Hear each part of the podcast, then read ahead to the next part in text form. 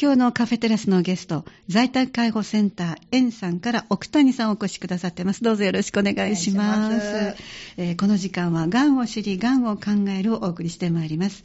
今や二人に一人が癌になる時代と言われています。経験者が語る姿から、癌になっても自分らしく生き生きと生きる姿を、そして NPO 法人パイグループサンダさんの活動、また医療従事者など、いろいろな角度から紐解いていただき、癌予防につなげてていただければと思っています。本日は最初にご紹介しました在宅介護センター。あ、失礼しました。在宅看護センターの園さんから奥谷奈美さんお越しくださってます。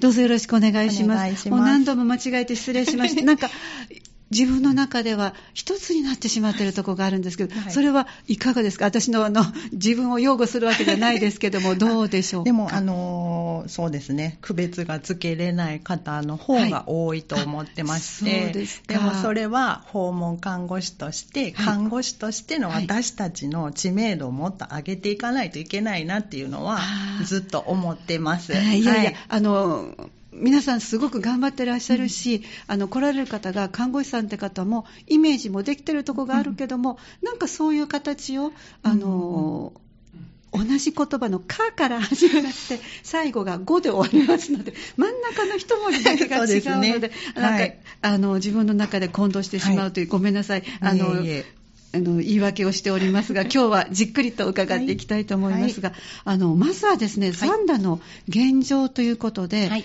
この看護ステーションというのはいくつぐらいあるんでしょうね？あの現時点ではあの訪問看護ステーションというのは個人でしている法人媒体とあと、が母体のところと病院さんが持ってらっしゃるステーションもありますので、それを合わせると現在では約20ほど訪問看護ステーションはありますね。あそうですか。はい、それは私伺って、あ、結構あるなっていう印象ですけども、うん。はい、これは前からですか？いえ、あの、一番最初の先輩方っていうのは、はい、えっ、ー、と、もう介護保険が、まあ、二十何年になると思うので、はい、はい、その頃から、えっ、ー、と、されてるところもあります。もちろん何箇所か。えー、で、この近年で、まあ、私も含めてですけれども、だだっと数が増えた印象ではあります。でもっともっとたどれば病院さんから看護師さんが行ってっていうところから始まってるとは思うんですけど、そこをまあ訪問看護介護保険を使ってとかいう枠組みになったのはこの二十数年かなとは思ってます。あ、はい、そうですか。はい、お家にあの医療のプロの方が気軽に来てくださって、いろんなお話がお伺いできるっていうのは、やっぱり心強いことですよね。ありがたいことですよね。いやいや、じゃあ早速ですけども、はい、あのまずは今ご紹介しました在宅看護センター、はい、園さんのご紹介をお願いしたいと思います。はい、ありがとうございます。あの当事業所は、えー、2022年の2月に開業しています。コロナ真っ只中。そうですね。はい。で、あの、現在2年目。そうですね、2年目の訪問看護の事業所になります。で、この事業所は、あの、私が、えー、2020年に、はい、えー、笹川保健財団の日本財団在宅看護センター起業家育成事業っていうそういう研修がありまして、はい。えー、そこのあの7期生最後のあれなんですけれども7期生として研修を終了して開業しております。はい日本財団とついてます。これは全国組織になるんですか？そうですね、その日本財団在宅看護センター起業家育成事業っていうのを終了した、はい、まあ、先輩方も含めて、同期も含めてが、全国で訪問看護ステーションを展開してまして、約100箇所ほど、はい、ありますね。はい、はいで、あの、まあ、そこの、えっ、ー、と、目標というか、としては、少子高齢、多子社会ですね。すね。はい。を、あの、看護師が社会を変えるっていうスローガンを持っていまして、はい、はい、その使命を受けて、いるんですね。で、全国にある、その日本財団在宅看こうセンターっていうのが、はい、まあ、常に連携できる状態ですので、はい、えーと、勉強会はもちろんしてますし、うん、ちょっと、まあ、私たちみたいに経験が浅ければ、諸先輩方に指導を裏があの煽ることもあるし、煽るじゃないですね。あの、いただくこともありますし、あの、そういうふうなこともできます。うん。で、あとは、あの、最近よくありますが、はい。あの、100箇所もできてるので、他県に引っ越されるんですとはい。あはい。か、あの、ご家族さんの元に行かれるんですが近くで受けれますかっていうのを、あの、全体で共有したら、あの、あ、うち近いですよとあか、嬉しいですね。うんとか、ええあの、うちは無理かもしれないけど、知り、知ってるところのステーションさんやったら、あいけると思いますよっていう。連携もね、えっとそそうですね。れぞれしてらっしゃるんですね。はい。あとは、うん。まあ、そうですね、看護師が社会を変えるっていう、う大きい使命がありますので、はい。あの、全国のステーションで、現状の本当に看護の、訪問看護での問題点とか、こういう改善点っていうのをしていかうん知ってほしいっていうことを、まあ、挙げて、まあ、ええもちろんそれを研究してみたりだとか、発表する場を設けてもらって行ったりして、ええ。職の団体とか、あと公的機関へも、まあ、意見とか調査の結果を上げていくっていう、ええ。あの役割も担っています。ということは本当にあのこれから少子高齢そしてたくさんの方が亡くなる、はい。多子社会と言われているはい。現状を踏まえていったらとても大切な、はい。そして私たちとしても今の伺っていると横の、ね連携も取れていくということで、まんざら不安ばかりじゃないなっていうのは ちょっと将来の明るい、ね、イメージを持つことが、ね、できますけども、はい。活動される中ではい。大切にされていらっしゃることは何ですか、はい、あの私のステーションですね、在宅看護センター園としては、あの地域の安心材料になるっていうことを、ね。はい、ミッションにしてて、はい。あのもちろん訪問看護っていううん。サービス、保険内のサービス提供ももちろんなんですけれども、はい。その地域にもう今も言ったように20箇所もあうん。のステーションがありますから、ね地域に看護師がいるっていう安心感を、ええ。あの住民の方だけじゃなくて、ええ。医療者、介護、福祉の関係の方にも、はい。あのもっと安心していただけるようになりたいなっていうのを目指して成長したいと思っております。そうですか、あのこの在宅看護センター、園さんの特徴、はい。まあ、それぞれ20ある中でいろいろあると思いますが、はい。園さんはいかがですか、はいあのうちの特徴としてはですね、えー、と皮膚排泄ケア認定看護師っていううん。のが、えー、と在籍しております。はい、これはどういう、はい。あのことができる、まあ、皮膚ですから、はい。皮膚と、はい。あと排泄のケケアアですねもう少しじゃあ具体的に教えていただけますか、あのーその認定看護師っていうのは、うん。よく聞かれると思います。床ずれ、まあ、直痛い送ですそうですね。はい。すぐできちゃいますですし、ねはい。浅いものからすごくひどくなるものまで、骨の近くまでね。はい、行くものもありますし、はい。まあ、それ、そういう、まあ、傷ですね。あとは、まあ、足だったりとか、ええ。海洋形成されたり、まあ、もっと他ですね、うんそうはいいう擦れてるとこ、皮膚の傷、はい。大きく言えば傷ができたりすると思うんですけど、ええ。はいそういうことだったり、えええ。ー人工肛門、うん。人工膀胱っていうものをお持ちの方のケアだったり、あとはあの湿菌ですね、ええ。うん。の排泄に関わることの分野を専門ってしている看護師なんですね。ええはい、なので、そこの専門知識や技術を用いて、うん。あのケアをもちろん実践しますし、はい。あの排泄の管理についての知識とかを、まあ、ご本人さん、ええ。えーお家の方あに、ーはい。えーと指名して、自己管理がきちんとできるように、うん。セルフかあのケアができるようにっていうのをあの支援する。えでまたもう特別特別、うん、専門的な知識持ってますので、うんそれを看護師たちに指導していくっていう、うんはい、役割も持っています。そうですか、はい。あのやっぱり私もまあ父があの後半の方はずっと寝た状態だったんですけど、やはりこのいわゆる褥瘡と言われた床ずれですか、本人もあのどうなってるかがわからない、うんでも本当に寝たままだと、はい。私たちは知らず知らずに普段はこう寝返り打ってるので、いわゆる血行がちゃんとはい。回ってるわけですよね。はい。そね。それがそれができなかったらあれですか、あのいわゆるこうゴムで指をぎゅーっと縛ったら紫色になってしまうあんな状態のことなんですか、それで血流が悪くなるはい。こともそうですし、うん。あのこうしっかりお尻上げれなかったりとかすると、擦れちゃったりして、擦れて摩擦で起きたり自分の着てる薄いものでもダメなんですね。そうね。いうことがあったり、ええ。まああのーいろいろ栄養状態食べる量が、はい低くなったりしてもありますし、はい。病気によっては、あの浮腫ですね。あのむくんできちゃったりとかそうかかはい。うん、あとずっとどうしてもそのずっとおむつをしとかないといけない状態で蒸れちゃうとかもうあのいろんな理由が重なって、ね。あの起きますね。うん。で先ほどおっしゃったそのあの排泄なんかも、はい。もう一日の中でこれがこう気持ちよくいったら今日はよかったねっていう そうもですねあのすごく大切なはい。ところを上と占めてますよね。はいそうですね。そこの専門の方がいろいろはい。上手な方法も教えていただけるっていうことで。はい。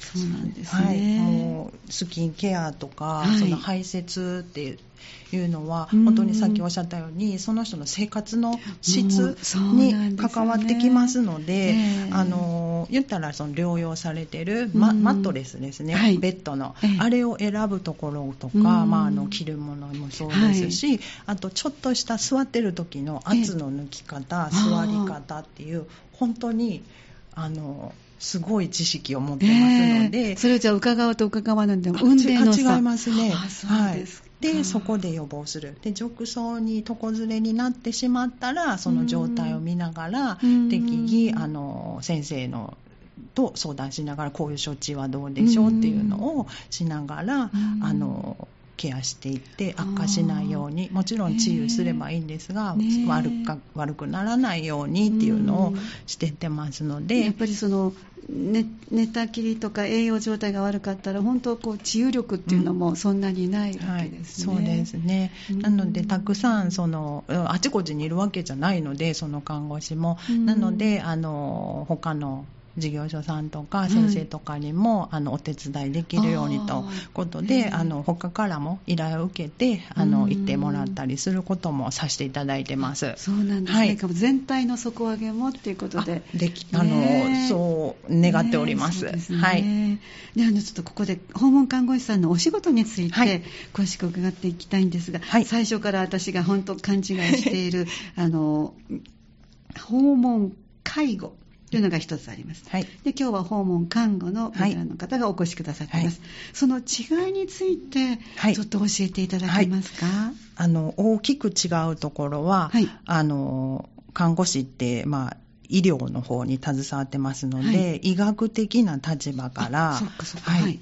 であの身体的な、まあ、心身の健康、はい。で健康状態ですね。と病状とかを観察します。それは、はい。もう意図的に情報収集をしていってそうですね。あの聞いて見て触ってうん。考えて、はい。で情報を得てその情報得た情報を考えてアセスメントっていうんです。考えてそれを一緒に見ている先生方だったり、はい。共同してます。ケアマネージャーさんとか、ええ。必要な時であればヘルパーさんや入ってくださってる薬剤さんにも、はい。あの情報を共有してうん。いって一緒に見させてもらうという感じですね。あはい。いわゆるこう医学的立場ってところがはい一番大きな違いになりますか？はじゃあそれだけではなくてちょっとあのもう少し詳しく細かいところで、はいあの例を挙げておはい話しいただけますか？はい。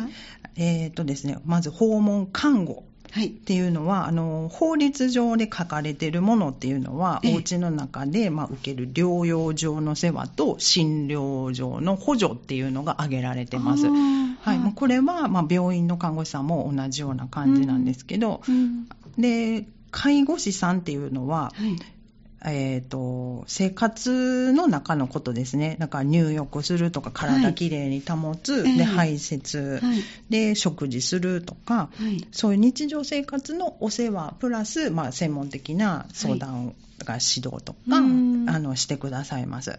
うん。で、まずそのサービスですね、お家に行ってサービスを提供しているものが、人が、はい。私どもははい。訪問看護の方は、はい。えー保健師さん、はい。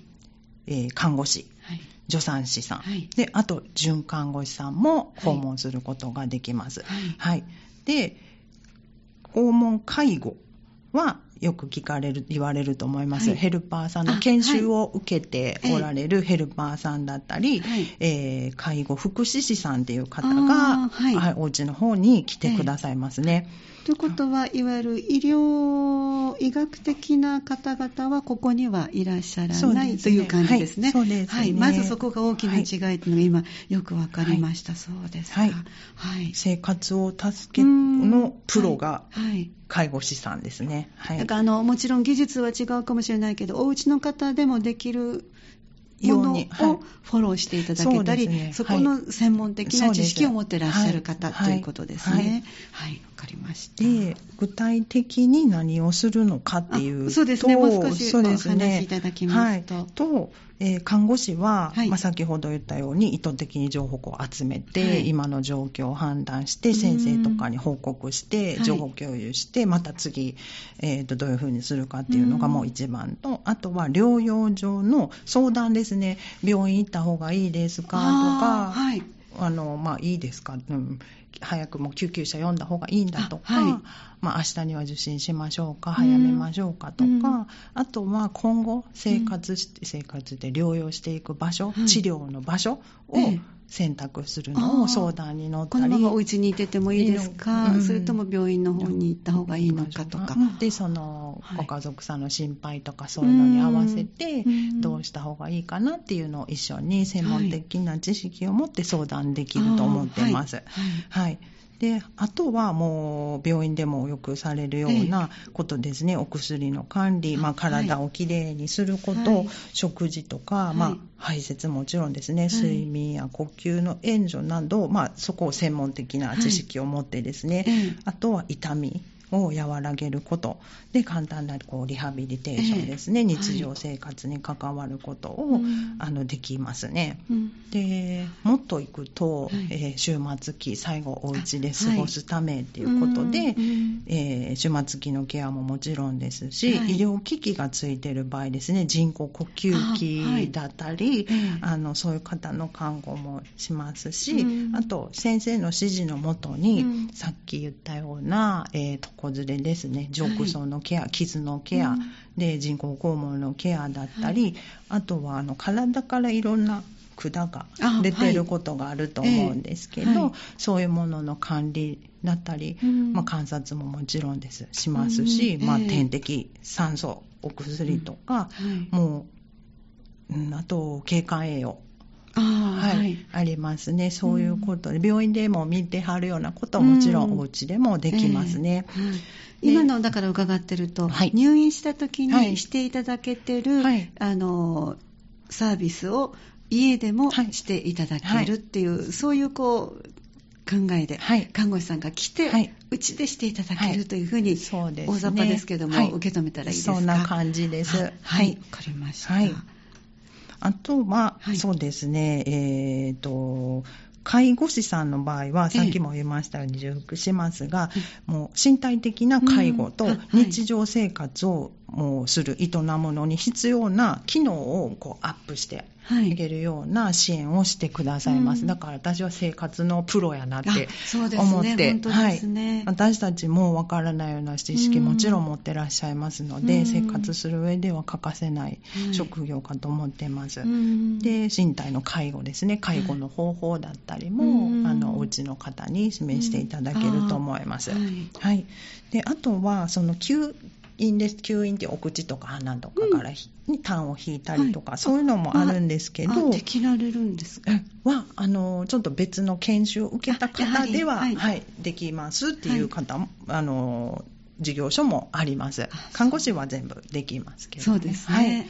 はい。かりました。あの、内容はだいぶこれではっきりと、あの、だからイメージとしてはやっぱり病院にいらっしゃって、していただける看護師さんの、あの状況をお家でしてもらえると思うのと、それから、あの、介護じゃなくて、介護の方は生活のプロの方はいがフォローしていただけて、い、ろんなことも援助もしていただけると思ったらなんか違いがはっきり分かってきました。はい。であのもう少し訪問看護師さんのお仕事についはい。てご紹介いただけますか？で先ほど病院の例を出したんですけれども、はい。あの病院ではあのやっぱり治療をしに行かれることが、ね。はいはい。ほとんどだと思いますので、はい。えー治療をが最優先です。うん。なので、その治療が安心して安全に受けられて、はい。そう治っていくええ。過程をしっかりサポートするのが病院の看護師の大きない。役割かと思うんですが、ええ。訪問看護師はプラスそこで病気を治してこ治すというか、うん、治療して帰ってこられた場合だったり、はい。もともとずっと病気を持ってうん。生活されている方、おええ家で暮らしてはるもう生活者やっていうことを第一に考えて、はい。はい、先生とかケアマネージャーさんとかと一緒に支援していっております。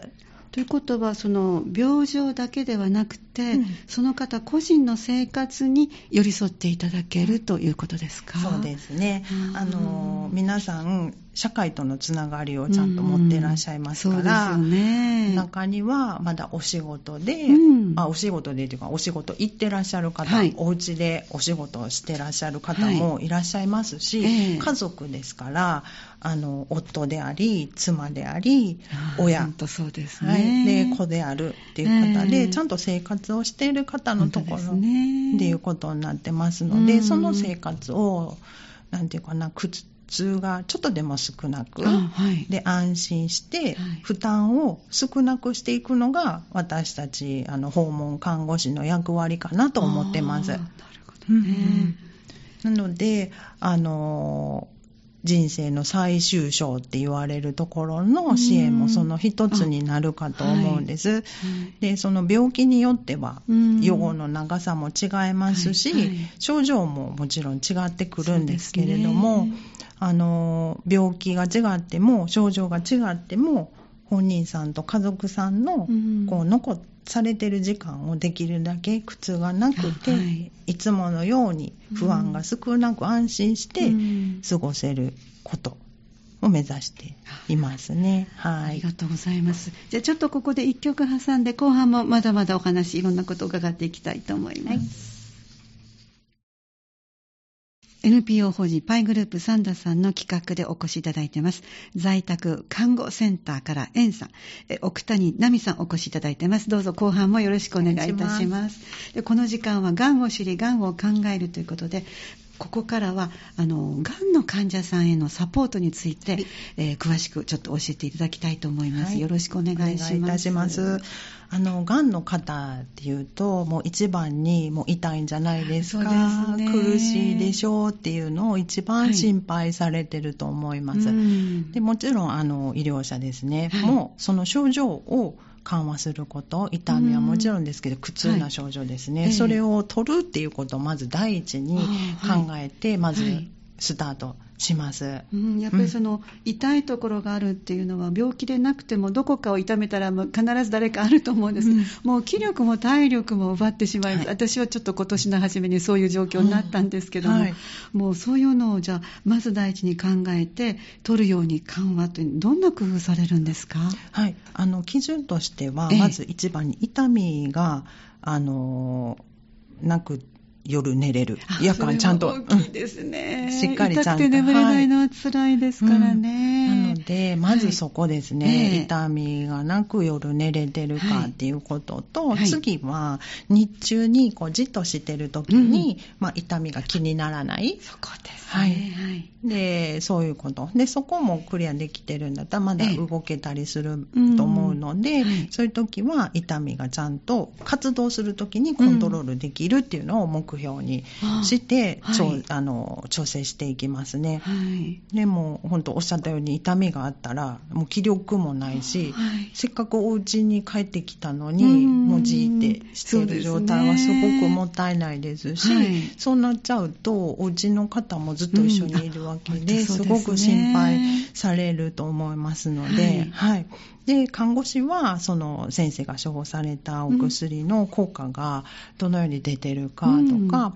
あの副作用の加減もそうですし、えっと痛み止めこういう時に追加してくださいうん。あはい。ねとか、はい。あのこういう風な状況になったら、もういつでもいいから連絡くださいよっていう風に言って、え私はもうとにかく辛抱しないようにっていうのを一番伝えて、我慢しなくていいんですね。我慢しないようにしちゃうと、もうお家で生活がもうとっても苦痛になるの本当そうすね。なんで、か我慢したらいい患者さんかなと 思われるというところも、ちょっとだけあの頭の隅っこにありますけども。でももう辛抱しちゃって、うん。一晩そんな状態やったら、もうねとてもとてもうちじゃってなっちゃうので、そうそうなんですよね。うん。でうん。も今は本当に、あの皆さんむ、なんか昔って言うとあかんのかもしれんけど、ふ痛くて苦しいやろうっていうイメージを持ってはるけど、はいはい。今お薬も良くなってるし、うん先生たちも上手に調整してくださいますので、そんなに、はそんなめちゃくちゃっていうことはほぼええ。ないですもうので。辛くて我慢できない、昨日は眠れなかったとか、あそういう訴えをする必要がないぐらいに進歩してますか？そうですね。あそうですか。なので、そういうふうにして出されてますので、うん。あとは結果見ながら、ええ。副作用強すぎひんかとあか、ーもうちょっとはいはいなんか、先生、こっちのくこう変えてあげた方が飲みにくいとおっしゃってます、うん。とかあそんなことでもいいんですね。まあそうです、そうです。うん。とか、うんあの、副作用強く出すぎてそうですっていうことを伝えたりして、うん。ええまたそこを調整したり。はい、させてもらってますね。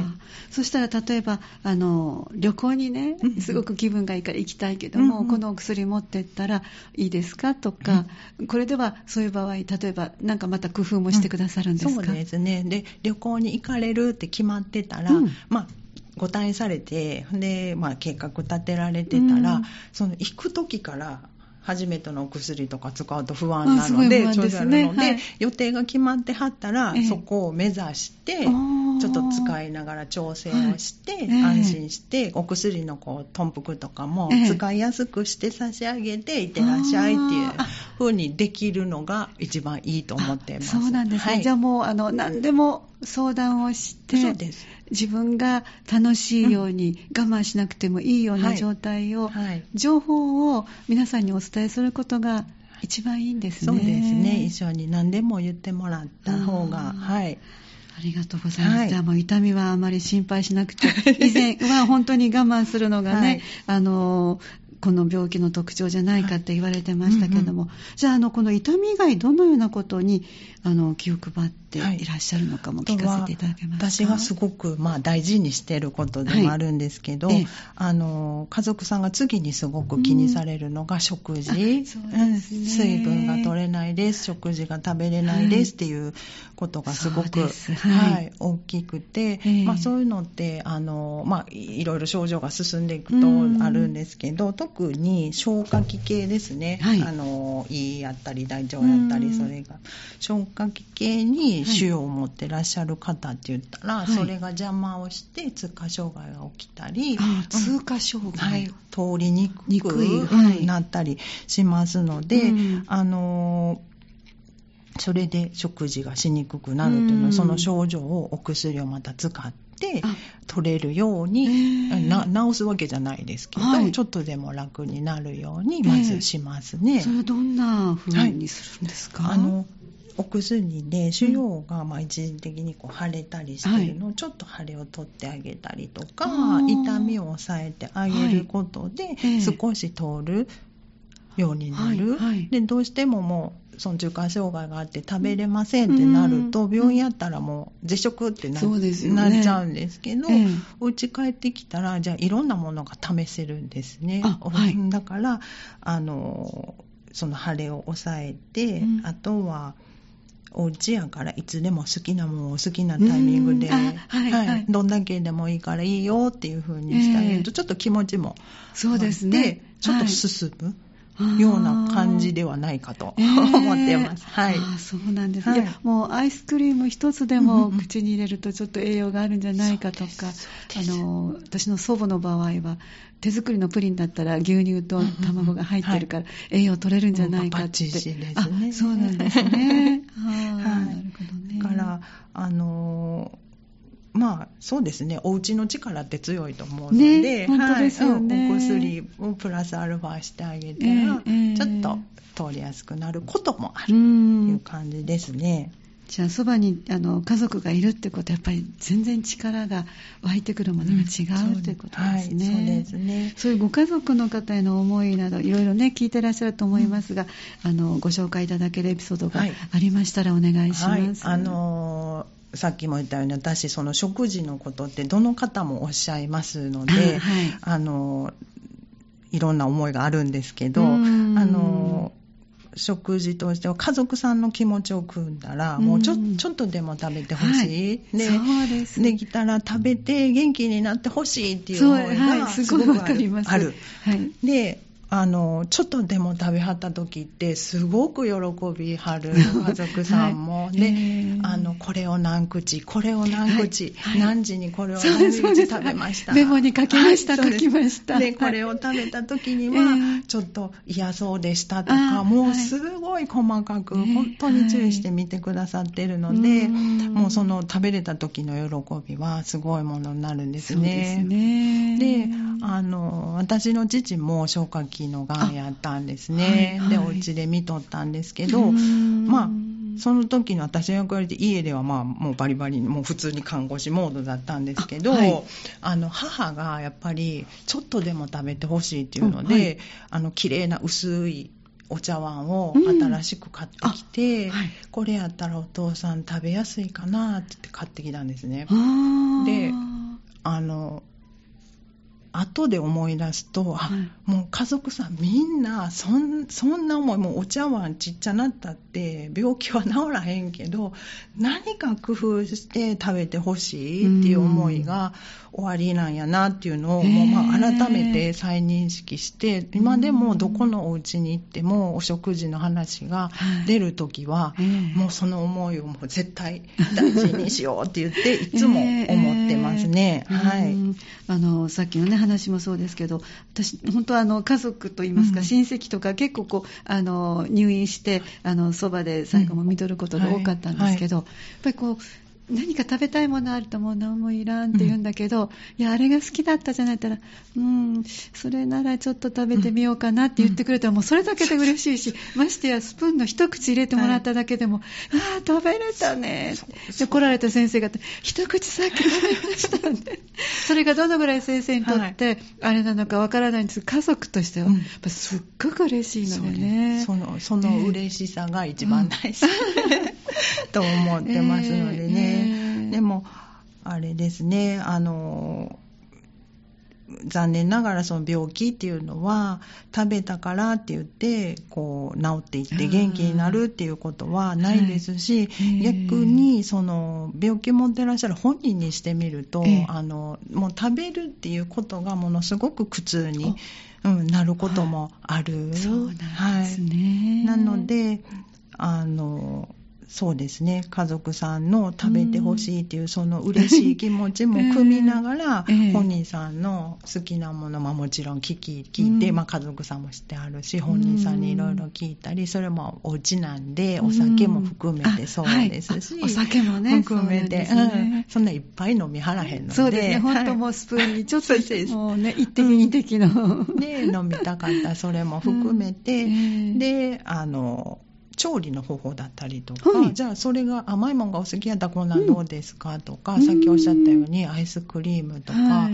あのすごくするといける場合が多いので、えーね、ピノが。すごく。ピノピノが良かったですか？はい。い。いですね。チョコレートもついてるから元気出るし、はい、なんて言ってましたけど。ね、えー、でアイス、まあ、甘いも大丈夫やったアイスやったり、うん、あのそういうのを進めて、で工夫してでおじの方には、ええ、もうあれですもう一日一口そうもう美味しいなって言い張ったら、はい、もうやったーって思っておいて、はい、もうそそれ以上はもう量は食べんでいいよって言ってもうそれで十分よって言ってあの伝えるように私はしてます。そうですか、じゃあもう美味しいと聞けたらもうそれで。そうと、と私は思ってます。そうやってお話ししてます。はい、はい。なので、そうですね、食事に対しても生きること、うん、食べることは生きることなので、ね、あの、本人さんもご家族さんも、それについてプレッシャーやったりとか、不安が大きくならんように、それをまあ取り除けるようにできたらなと思ってます。はい。はい。はいであとはもう食べれへんようになってくると、うんちょっと気になるところが、はい。食べないからうん。歯磨きしなくていいでしょっていうことが結構あるので、ええあのそうなっちゃうと唾液が分泌量減っちゃうので、ええ。あとはまあお口で息したりするとすごく乾いてくるからあそうですね、ははい。い、パリパリになってあの舌ももうなんかこう鱗のようになってきますね、なのでまたそれが苦痛になっちゃう。と痛いんですか？うんとかあの乾燥した感じが嫌だったり。あそうですね嫌ですね。はい味覚が変わってきちゃったりとかもするので、うん。あとあの真っ白になったりうん。感じだっていうのはい真っ白になっちゃったりするからそこをもういいらん苦痛なのでそこを絶対予防するようにっていうのはいつもお伝えしてますそれね。どうすればいいんですか、はい、あのもちろんいつものように歯磨きができたらそうなんですけど、うんあはい。歯がある方それできなくなった場合とか、あのグッズもいろんなもの下のやつもああるし歯ブラシとかスポンジもいっぱいありますし、うんその歯磨き粉って言われてあれ以外いろんなものがあります。ああのはいそれを紹介したお口の中をきれいにするはいするものうん。で拭いていけるガーゼもありますし、たくさんありますので、うん。その中でその方に合ったものをうん。うん。これどうでしょうって言っておすすめしたり、えー。あとはですねあの口腔ケアお家の人が私たちが行ったら歯磨きできるから、歯磨きしよう言ってしたら拒否するんですって言って よく言われるので、はい。はい。行った時にこう、えーしんどくない体勢をとって、であのできるとこは頑張ってもらいでできひんところはこう手伝ってうん。素早く確実にねできるようにして、うん。であの、まあ、次をうん奥さんの言うことも聞いてねって。言って、うん晩はしてねとかって言いながら、あーええ。そう帰っていったりしますね。あそこも難しかったらうん。任せていただいたら、ええ。はい、一緒にします。あはい。わかりました。